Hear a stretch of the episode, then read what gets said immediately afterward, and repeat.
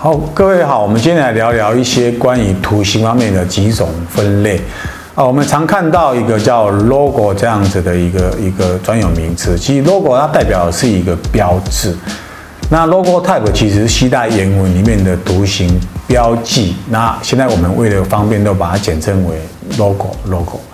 那 logo type 有可能在商标图形里面，它比较偏向有字形的一个设计的一个呃含在里面的。那它跟纯图形的这种 logo 啊也不太一样。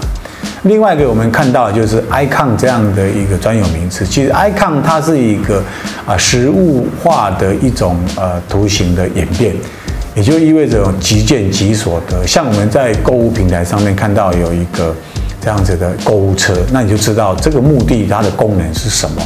另外有一个叫 symbol，symbol 它是比较属于概念图形，需要被教育或传播的一个呃一个图形，然后我们会把它归类为在 symbol 里面的一个称谓。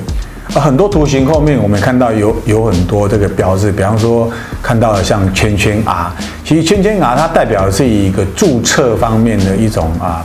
认证跟保证，那再来我们也常看到 T M 就是 trademark，trademark 它就是在注册过程送件中而未定案的。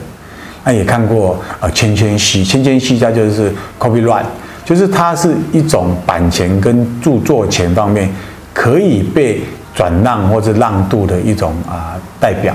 所以我们今天大致上聊到这边，跟各位分享。